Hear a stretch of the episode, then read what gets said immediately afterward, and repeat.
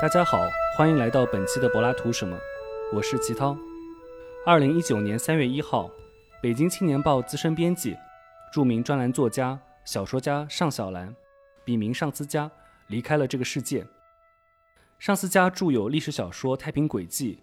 戏剧评论集散场了。今年三联书店出版了尚思佳的著作集，囊括了他写的小说、剧评和戏剧。其中他的最后一部作品，也是最受大家关注的作品。话剧《中书令司马迁》更是首次出版，让我们畅想他搬上舞台的那一天。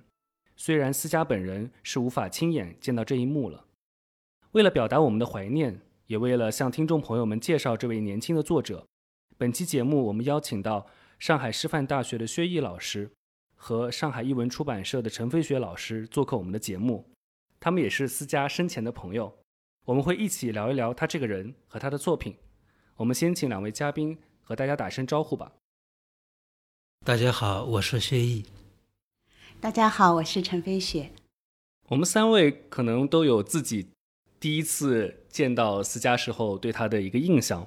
我是二零一五年的时候在北大的一个暑期班，然后思佳当时可能也是报道这个暑期班，然后他坐在最后面，跟他见了一个面，然后聊了聊天。那个是我对他印象的。第一次就是见面的印象，我就记得他是一个一开始不大那么说话，但是特别擅长倾听的一个人，这是我印象特别深的一件事情。不知道薛老师第一次见他的时候是一个什么样的印象？我是二零一六年，呃，去北京开会，真正邀请就是我和另外一个朋友叫李志宇一块儿去那个看美术展览。正好是在展出科勒惠兹的版画作品，然后就是那个在在门口真诚就是介绍，就是这个人叫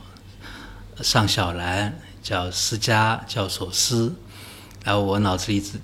当初只记得他是那个《北青报》的呃编辑和记者。当然，就是我从本性来说，对于记者有点怕怕的。然后我们就是那个看了画展以后，就是那个一块吃饭，这个肯定会从克洛惠兹那开始聊聊到鲁迅，发现，呃，小兰对鲁迅非常非常熟，这个引起了我的兴趣。第二天我们就是又是继续一块聊一块吃饭，一下子把话题聊得很开了。我又发现，小兰又是一个资深的俄罗斯文学的爱好者。从普希金到托尔斯泰，到托斯托耶夫斯基，尤其是契诃夫，他都非常非常熟悉。一下子我们这个就是可以聊的话题就越来越多了，然后从此以后就成为了好朋友。好像思佳一开始的时候，往往不会向别人先透露自己写了什么东西，完全就是一个一个编辑的身份。然后他是需要他的朋友慢慢去发现，他原来也是一个具有创作力的一个一个才女。我没想到我们三个人，我是第一个认识他的。嗯，但是小兰给我的在接触当中，就像你刚才说的那样，一开始我是二零一四年十二月六号。为什么我记得这个日子特别清楚呢？是因为我那个时候刚刚我们出了契诃夫戏剧全集。在北京联系了蓬蒿剧场去做活动，当时请了，呃，那也是我请嘉宾最多的一次，佟道明老师，呃，濮存昕老师，还有，嗯，呃，李六仪老师，呃，那么大概有十多个嘉宾，当时大概那个剧场可以坐两百多号人，就马上就满了。我们也没有想到说契诃夫在北京有那么热烈的一个回响。去之前，北京的朋友就说：“嗯，你可以跟呃思佳呃聊一聊，他是对呃契诃夫是特别有研究和感情的这样一个呃媒体人。”嗯，那么在去之前，我其实，在嗯报纸上已经看到了他的一个。访谈是访谈佟道明老师，因为佟道明老师帮我们这套书写了一个巨长的导言，啊，巨好，我就看到他用了一个整版在他的那个轻阅读做了一个专版，呃，佟道明老师，他的题目非常好，他就是佟道明，我需要契诃夫，契诃夫也需要我。那篇文章我看了之后，我觉得啊，他对这个访谈者、对童老师、对契诃夫、对俄罗斯文学相当熟悉，提的问题很有水平。所以我其实，在出发前是看了这篇报道，我是深怀期待，嗯，但是现场却是，呃，小兰是来晚了一点，那个时候已经刚刚。有点开始了，我知道他来，我就出来了。出来了以后，他就说：“他说，哎呀，今天来了这么多人，太好了。”然后第二句是说：“呃，那你肯定很忙，你忙吧，我就看一看。”那那个时候我还没有很深的体会，我就当然就稍稍的交流了一下。那天也确实挺忙的。结束了之后呢，有非常多的人要想请那个濮存昕老师签名呐，然后我们还要和童老师一起吃饭啊。总而言之，还有媒体再来问一些情况。嗯，现在想起来，我错失了和小兰一个非常好的一个直接交谈、呃交流，以及向他学习契诃夫的这样一个机会。啊，但是嗯，仿佛又什么都没有错过，因为他用了几篇文章来，我觉得跟他有所交流了。这个包括后面他还有电话来专门谈这套书，但是我跟他的第一次见面就差不多，其实什么都没有聊。后来再去北京，因为和嗯和他的好朋友曾诚、魏晨还有陈轩。嗯，都会每次去都会都会见面，同行之间聊一聊有的没的。然后有一次，嗯，陈轩就组织也思佳也来，这次印象也很深。一个是他说话很轻，他很沉静，嗯，然后他要听，然后他会问一些问题，然后也会谈一谈他们的报纸的这个情况。那一次大概是一七年吧，嗯，但那次呢。他来的有点晚，他说他在一个排队老北京的一个什么老字号，我有点忘了，嗯，排他们出来的新鲜出来的一款这个面包还是什么，他说特别好吃。哦，那次的感觉呢是，嗯，谈家常的时候，他就像一个嗯姐姐这样对我，尤其对我来说就是去出差，嗯，但是真正谈到一些动向的时候，我就特别要听，可是他的声音又特别小。嗯嗯，这个时候我觉得大家都会，嗯，不管前面在说什么，就稍微的安静一下，就来听他讲。所以两次见到他的时候，这两次他都迟到了。对，我以为我是迟到大王，但其实想想看，我对他的交流，我对他的学习是迟到了。所以这次，嗯，三联书店把他的书非常好的出来了以后，我真的是认认真真的研读了一遍。思佳突然去世这件事情，其实大家好像不约而同的都有遗憾的感觉，就是，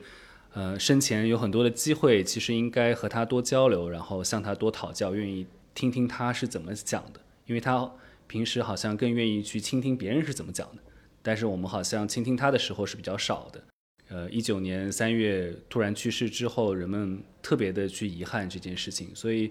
去看他的文字，成为了今天去来理解他，然后去和他进行交流的一个更好的一个方式。那么，呃，两位老师觉得拿到这个三连版的这个私私家的著作集会有什么感觉？因为《太平轨迹》之前在南大出版社出过。呃，散场了。我之前也有一个版本，对我自己不是很喜欢那个版本，我觉得那个版本印的好像一般般啊。就三联肯定是用心了，包括之前的那本纪念的集子，就内部纪念集子，就所思在远道，好像大家都很喜欢这个封面。我自己其实最喜欢的是《太平轨迹》，他的那本最重要的就是中书令司马迁。我看《太平轨迹》的时候，可能还在写，就所以我没有看到，呃。所以我第一本看他的书是《太平轨迹》，我是把它当做是当代人写的《聊斋》来读的。后来打开来看的时候，发现完全不是这么回事儿，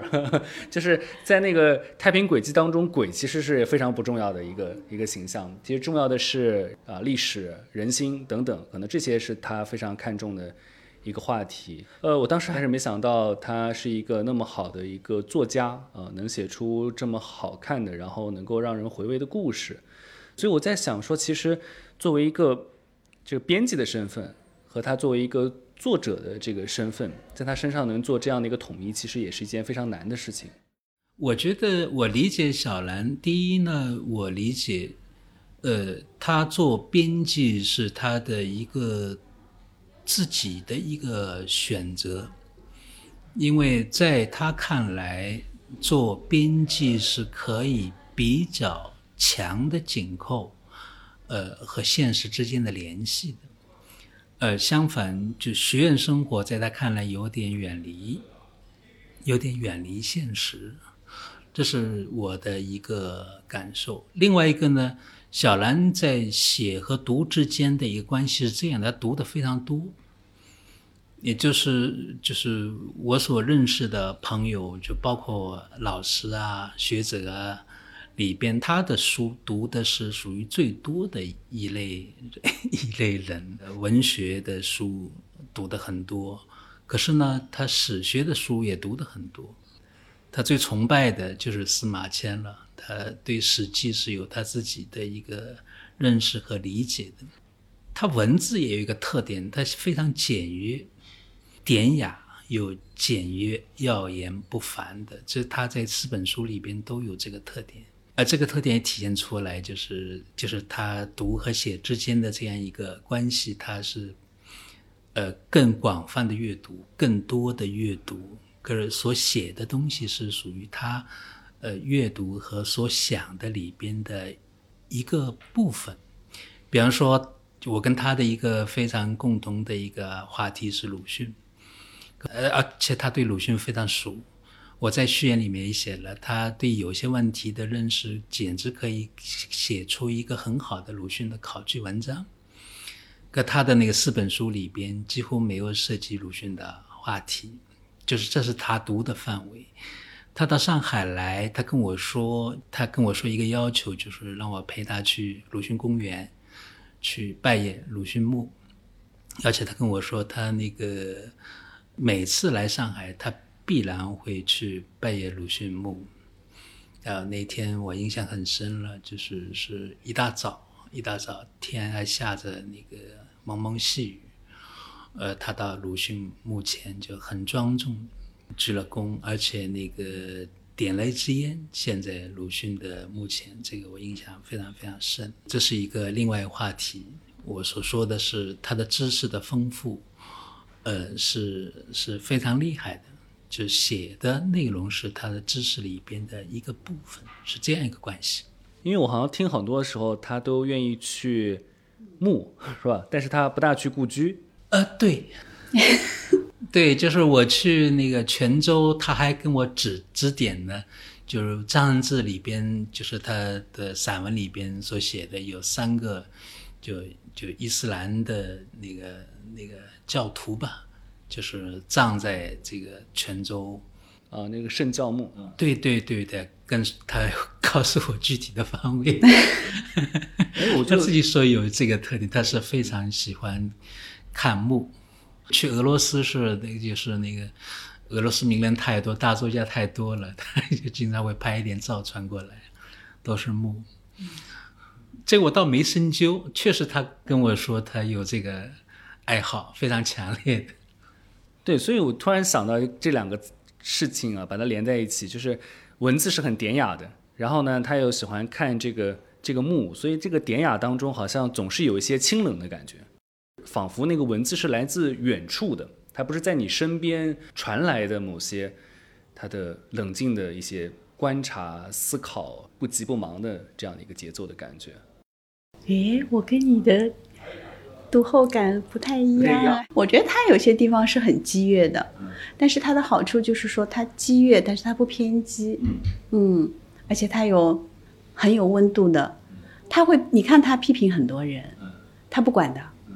什么林兆华，什么张艺谋，甚至蒋公的面子，什么李安的色戒，他通通洞悉洞悉当中一些，他觉得很本质的。不应该不够纯粹的地方，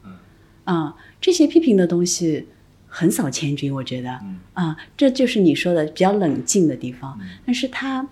让我感觉他的激越，比如说他觉得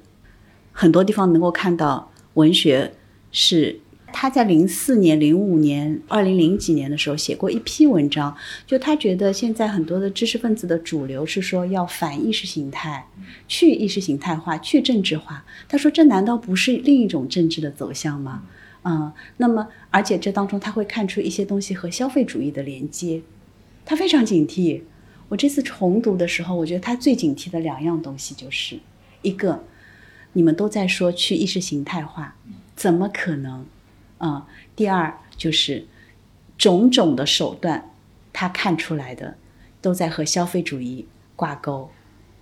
女性的身体的写作，当然他的写他的他的写作他的那个参照物有一些就是呃国外的一些优秀的作品，那么他看到国内的这个距离，啊，那在这个当中你会看到他那个心是很热的，包括他对于对杨生这样一个呃科班出身的很有才华的这样一个很正直的这样一个导演，嗯，对他的鼓励，那个热我觉得。上海不太见到，我反衬出上海的某种 油，倒是反反衬出就是有鲁迅时候的上海的味道。对对对对，我跟你说，它里面有鲁迅的东西，还有契诃夫的东西，就是他，比如说。嗯，他最后那个《北青报》的那个他那个专栏，呃，那个叫什么？那个呃专刊被关掉，他们不是都写了一篇文章吗？那个题目叫《你好，记忆》。哎，你不觉得他就是契诃夫说的吗？你好，呃，明天，那样的一种，他是在告别，没有办法，无可奈何的告别，但是他又不是那样一种颓丧。包括他，呃，我要讲到。我们最后一次本来应该要见面的，呃，一九年的头上，出版社每年都要去北京，需要做一个我们因为说今年要出一个什么出，大概出什么书给媒体的专场讲一讲。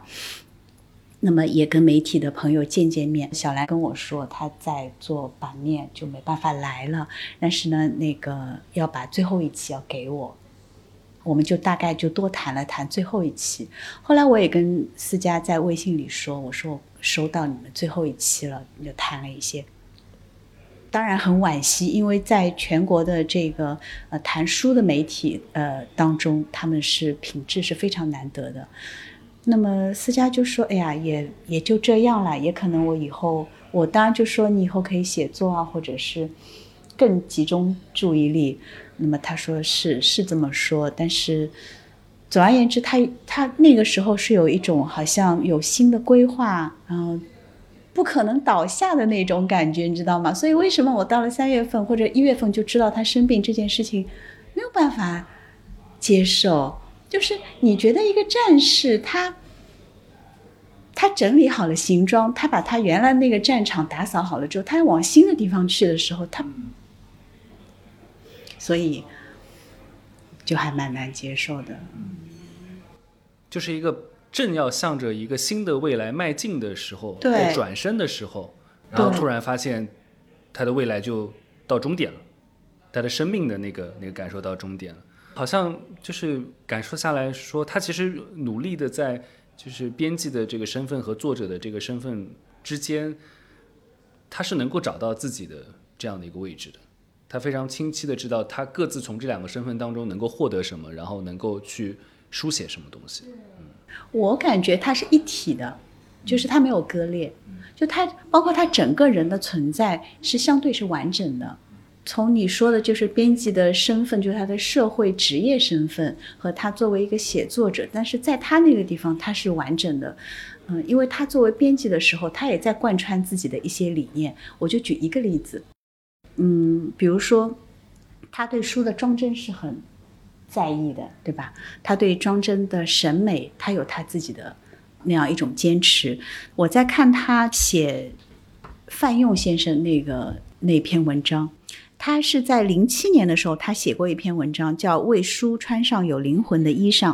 就是他在那篇文章当中，他是非常呃钦佩范用先生那种清雅的。那种朴实的，嗯，我们现在回过头看，是以八十年代为代表的那样一种装帧的风格。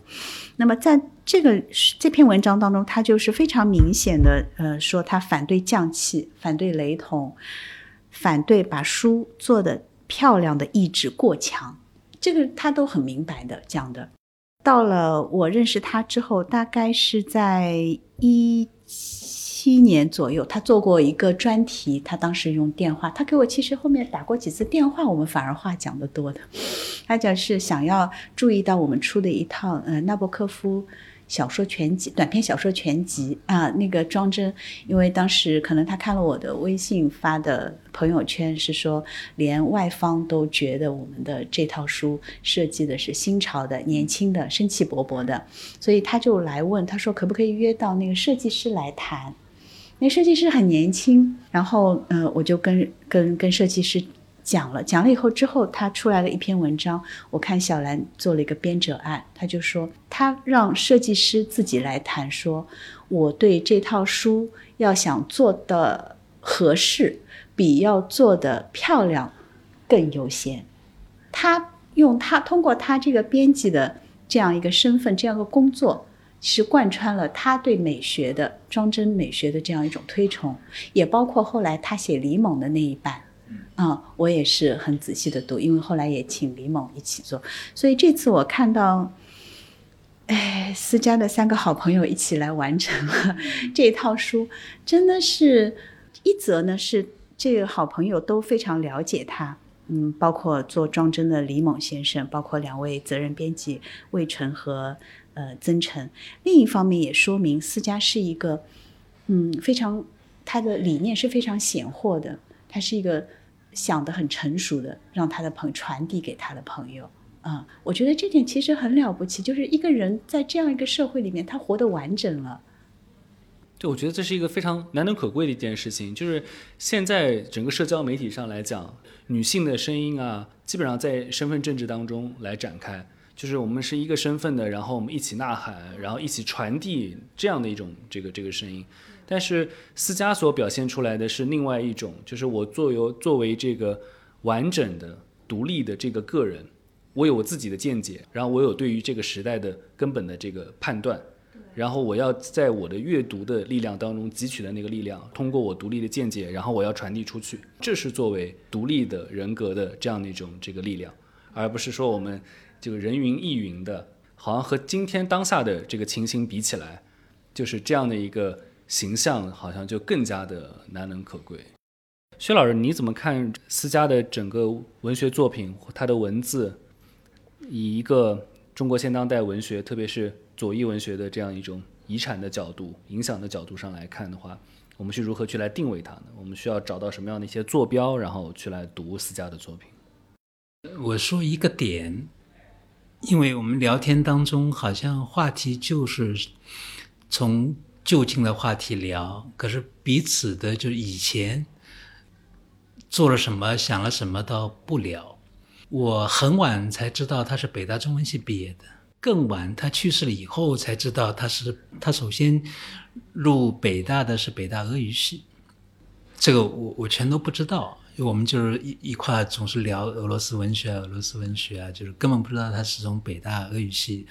转到北大中文系的。所以有一些就是他以前的那个状况，我只能做一个猜想。比方说，就是这个他有一篇非常著名的文章，在读书上面发表以后，就是引发了各方的那个关注较好，就黄银郎的嚎叫。里边他说，就是说了一个，就是对他自己以前的艺术趣味的。某种反思和质疑，可以从这个点上来说呢。就我我相信他九十年代所经受的一个教育里边，首先是一个是一个比较经典的、比较纯粹的文学的这种熏陶，这个对他来说是打了一个非常好基础。他是真正的一个热爱文学的人。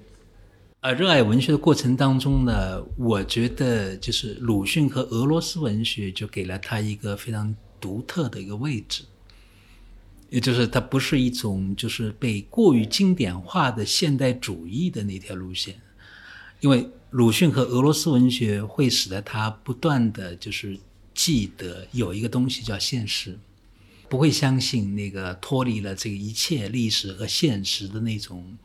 呃，高高在上的那个那个文学，他不会从这个角度来培养他的一个自己的一个趣味。相反，他要以现实为坐标去那个摆脱某些东西，某些东西在他看来过于小资的、过于中产阶级的，会陷入消费主义陷阱的那些东西，或者是非常警惕，就是刚才所说的，呃，非意识形态的意识形态，就那种以为自己很纯粹了，可是是就是一下子会进入一个其实是一个枷锁里边的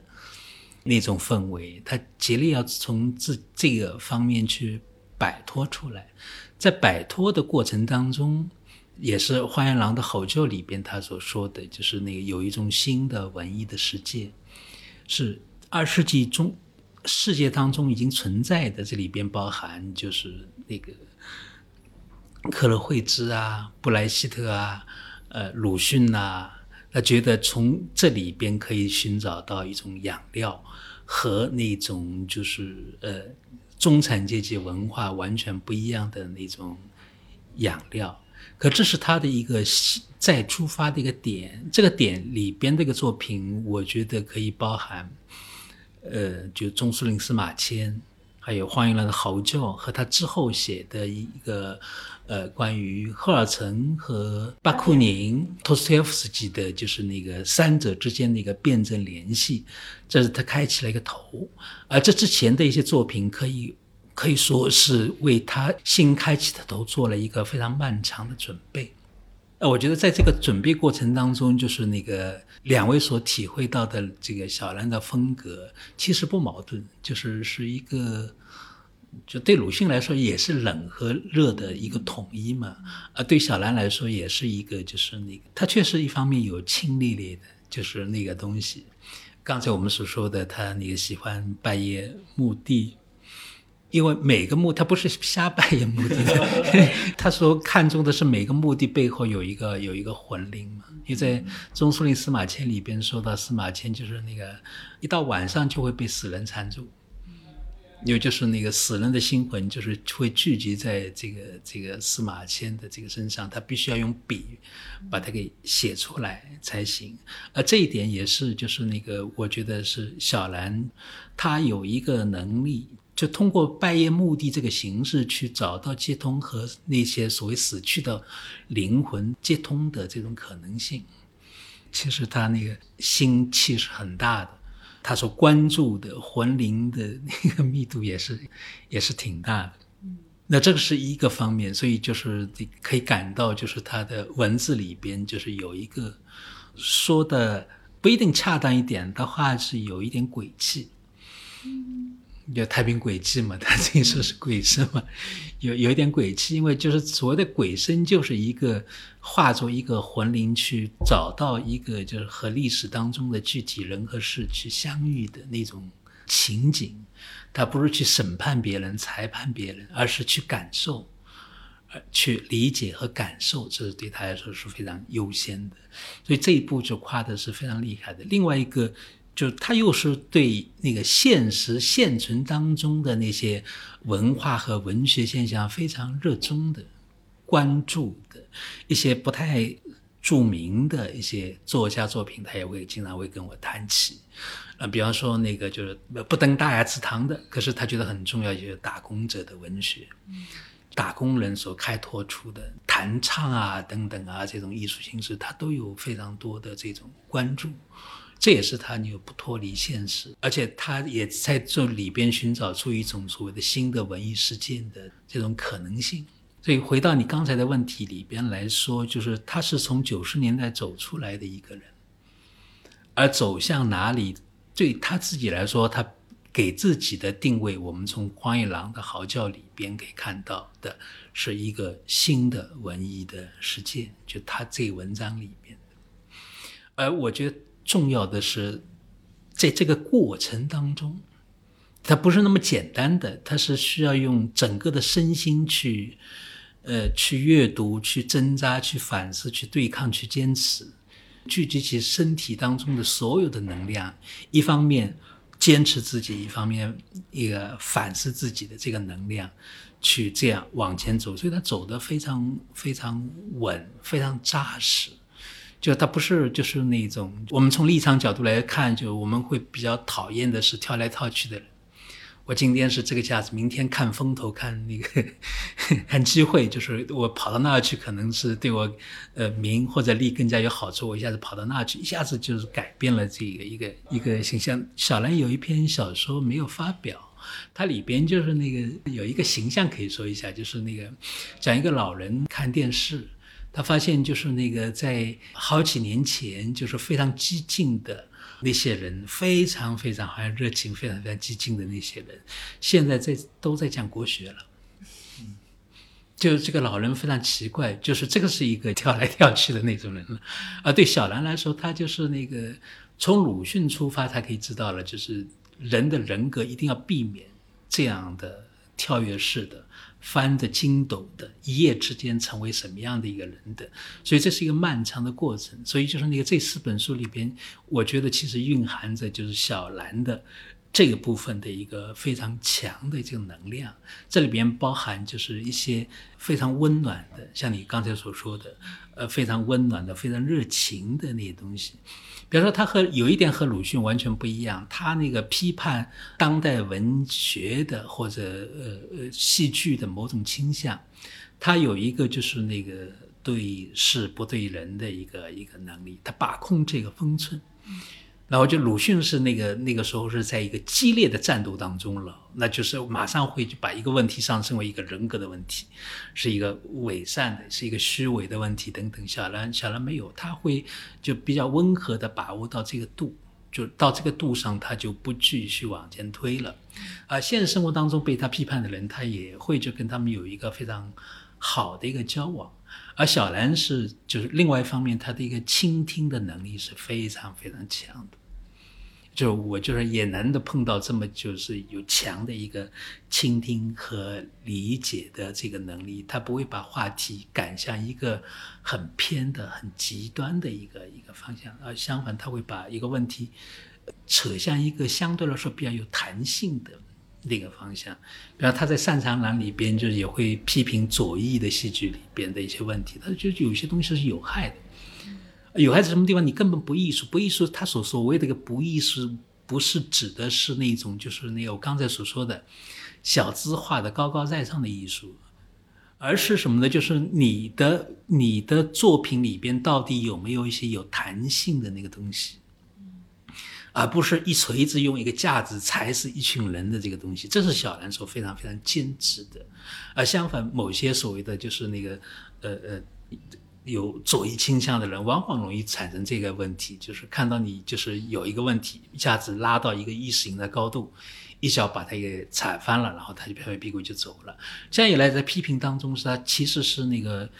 蕴含不到这种能量的。在可在小兰的，就是他的一些短文里边，都充满了这种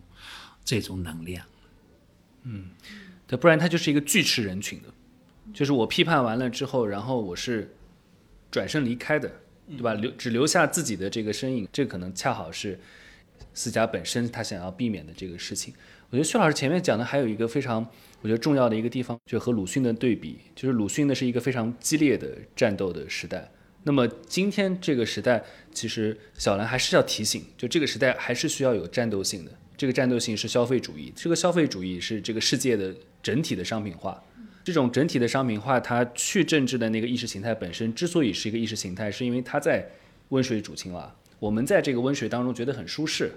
但其实我们处于危险。但是这种危险呢，它需要有这个对于现实的批判来点醒这样的一个一个危险。但是和鲁迅式的激烈的战斗，它的情形是不一样的，这个战斗的性质不一样。因为这个消费主义它不是一个具象的敌人，它是一个弥散开的，它是一个在环境中的、在条件里的一个对手。薛老师刚才说他和鲁迅的不一样，呃，给我启发。因为我在读小兰这个呃文章，包括中书令、司马迁，我觉得他是为什么会这样和鲁迅不一样？因为他把自己放进去了，他是把自己放进去的，他不是说我要批判你们这些人跟我不一样的那些东西，不是的。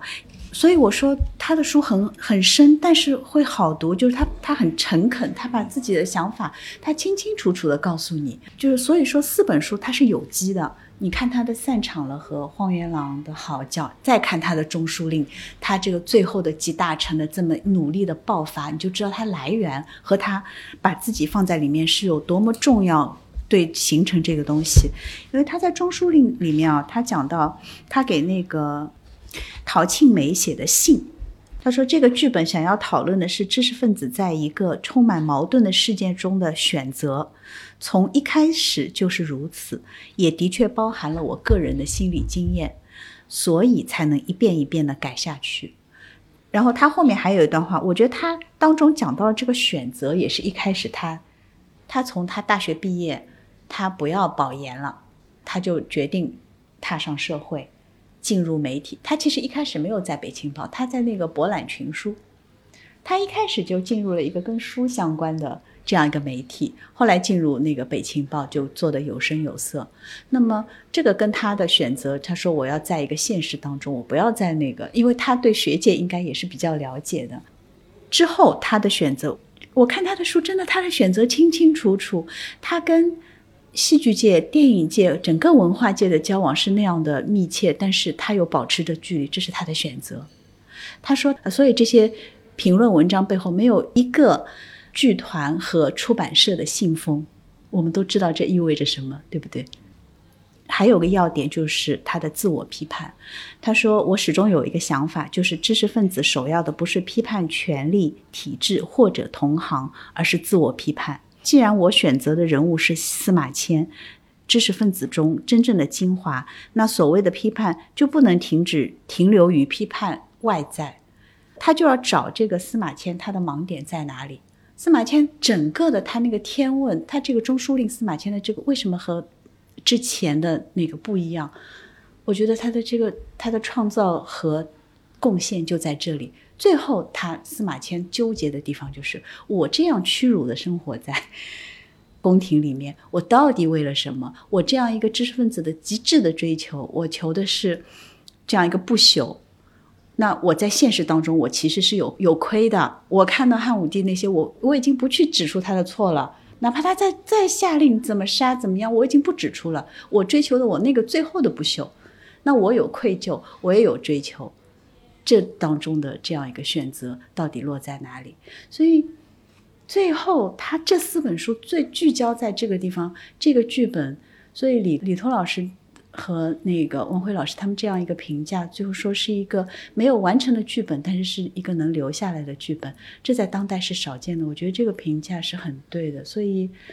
真的很有希希望，就是有能力的导演来把它搬上舞台，无论用什么形式，嗯。知识分子最大的虚伪就是认为自己可以化身为那个道义，就是我就是那个道义的这个肉身，然后我如果进，我则可以在这个所谓的权力当中啊去来实现道义；退，我可以去保留我自己。这个作为孤家寡人的这样的一个道义，但是无论进退本身都进退自如，对，进退自如成了现在就是都可以，我我标榜我进或者说我活活成了进退自如，你们应该羡慕我吧？现在成了这样一个东西，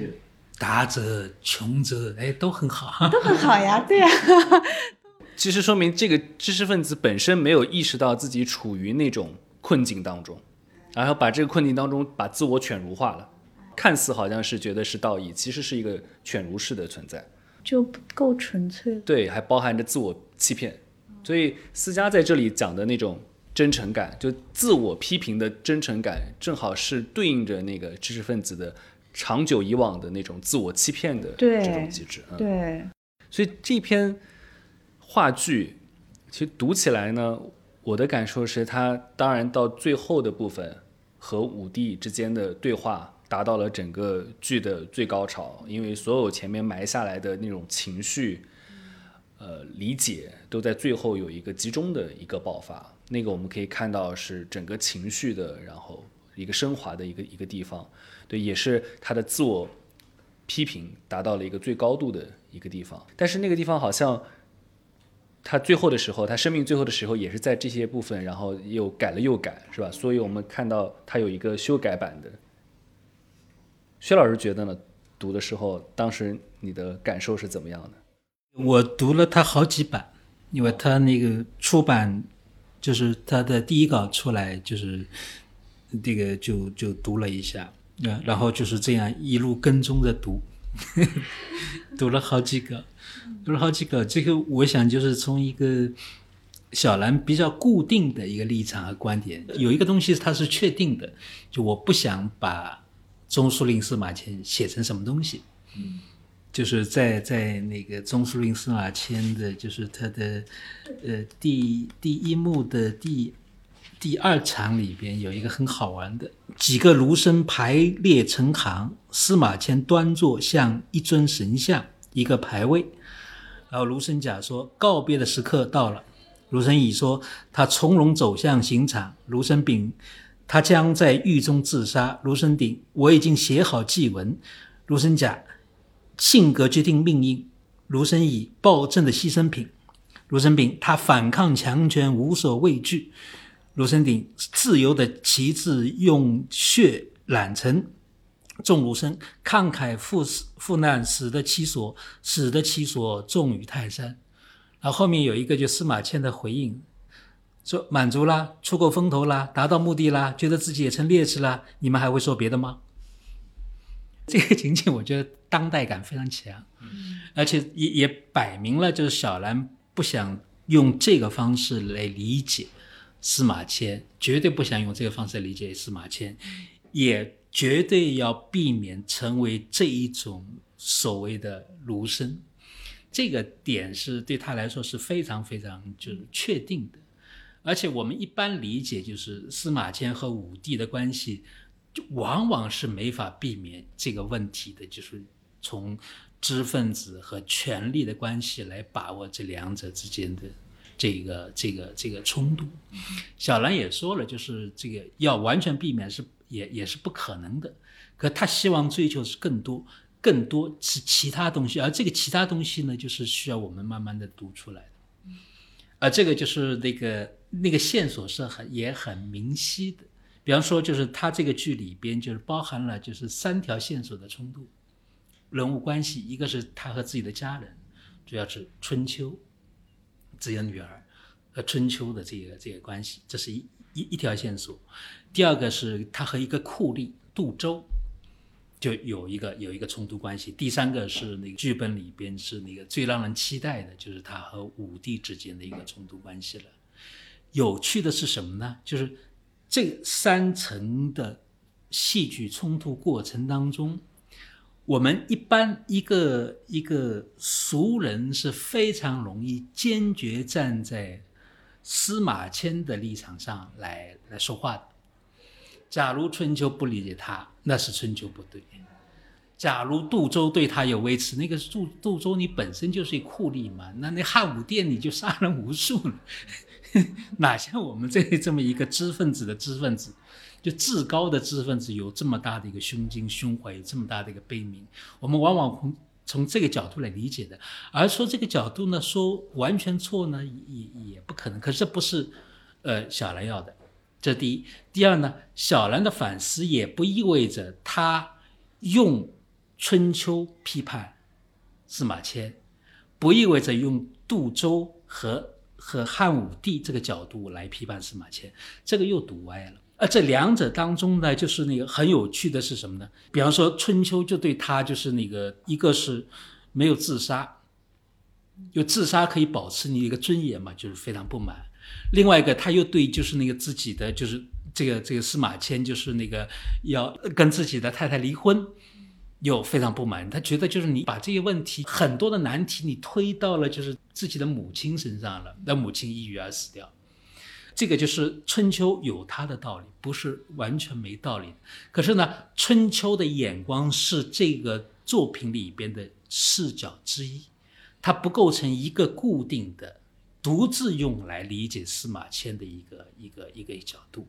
同样，杜周，杜周说他是忠诚于汉武帝的。而这这样一个就是那个大变局时代里边，他就是要听武帝的话，而他觉得就是那个就是只有他这种人是可以才为这个帝国的一个繁荣昌盛可以干活的，而你们这些白面书生们，手胖胖的 白白的在这里说的这块，就是那个就根本派不了什么用场的，这也是一个一个酷吏，酷吏是一个能力嘛，完全可以干一些活的。而且在在汉武时期的那个酷吏，它起到一个作用，就是去制裁和制约那些地方的诸侯，就不是直接的，就是对老百姓怎么样。酷吏的主要功能是在这个地方，就是有它的就是历史的一个。要求下产生的这么一一群人，而在一般的知识分子的一个角度来说，他是一个就是冷酷的酷吏，对吧？这也是一个角度。同样，对于汉武大帝来说，就是你这支笔岂能够就是那毁掉我基业？我的基业就是我的笔画出的是一个是这样一个伟大的这个时代。这话就是那写出来，就是我自己吃了一惊啊！就这么一个热爱司马迁的人，他会在剧本当中让就是那个。司马迁经受这样一种质疑，这也是有道理的。可是道理不构成一个就整个的剧本的一个道理，它是在流动的过程当中的。就这三个质疑，就是慢慢的是会促使司马迁做一个什么东西的一个反思。一个，他知道自己忍受在屈辱，他不自杀，忍受屈辱，所以这个春秋这个角度是对的呀。就你，你作为一个男人，就忍受这样一个这样一个屈辱，而且呢，他为了写这个书，他要付出很多的代价。比方说，那个他就变成了就是那个中书令了，听皇帝直接使唤的，比较起草那那个叫审命法，就后来引来就是非常大的一个灾难的。然后他司马迁自己也反思了，就是那个任安死掉，他也没阻拦，包括后面太子。造反，武帝和自己的儿子这样太子之间这么一个对立，他也没没法做什么事情，他是有有反思的。可反思的过程当中，他知道他自己要什么，就是他要通过一本书来使得自己的声名永远。他发现自己有有这个东西，靠这一个太史公 这一本史记来使得自己超越这个时代。这是一个，可是呢，理解到这儿也不够，还不够。这种质疑声也体现在这嘛？你们这些知识分子就是一点本事没有，用用这种不会做什么事情，只会写的一个方式来，就是自己有深厚、有有永久的名声。这个是中国知识分子传统里边，就是靠这个这口气而活着的知识分子，也是构成一个传统啊。可是小兰对这个传统也产生了质疑，他让司马迁。最终通过写完这本书，体会到一个什么东西呢？体会到我一点也不重要，世间的荣辱不重要，不朽的名声也不重要。我早该明白这一点。不朽的名声，他这就是那个在这个那个戏剧发展的过程当中，他要通过死死抓住。写作《史记》的这个过程不是要达到的吗？我的目标可以达到我的一个不朽的名声了吗？可是问题，他写完以后发现他也不重要，耻辱不会消失，但它不那么沉重了。我看到最后吗？根本没有什么最后，过去、现在和未来连成一体，时光奔流，无穷的远方在我面前展开了。这是一个涅槃式的一个史家的一个形象出来了。他真的做到了超越了一切，包括借这个就是那个《史记》，而留的深厚的名的，就是中国传统知识分子的这样一个对名的这个追逐，这变的一切不重要。他看到的是什么？是某种天命一样的历史的一个展开过程当中产生的一个变化，而这个变化当中里边包含的血和泪。和他自己内心的对这一些一些问题的一种纠结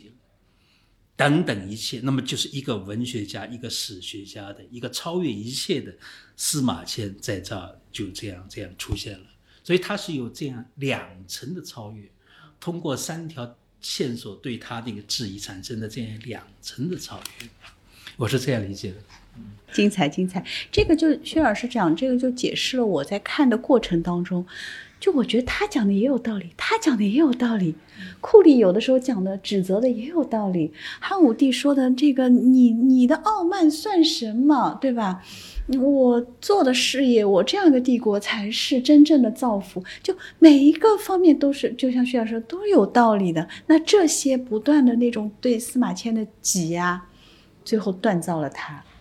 嗯，这个太厉害了。所以我还是要说。如果一个舞台剧的导演，不管他是音乐剧还是话剧还是怎样，他如果错失了这个剧本，那真的是他的遗憾。所以我们也非常期待钟书令司马迁能够第一次以话剧的形式也好，以音乐剧的形式也好，能够搬上舞台的那一天。然后我们也特别能够期待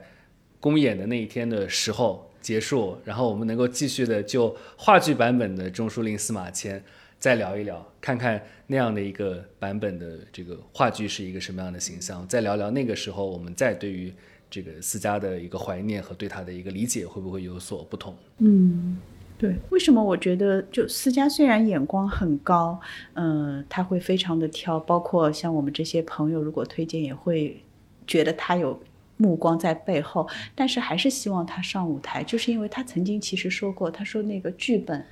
不是停留在。呃，阅读上的，他必须要在舞台上呈现，他才有生命。嗯，对，除了文字之外，他是要有表演的，他是要有声音的，呃，要以这样的一个方式能够传递下去的。今天差不多就到这里，谢谢，谢谢两位老师。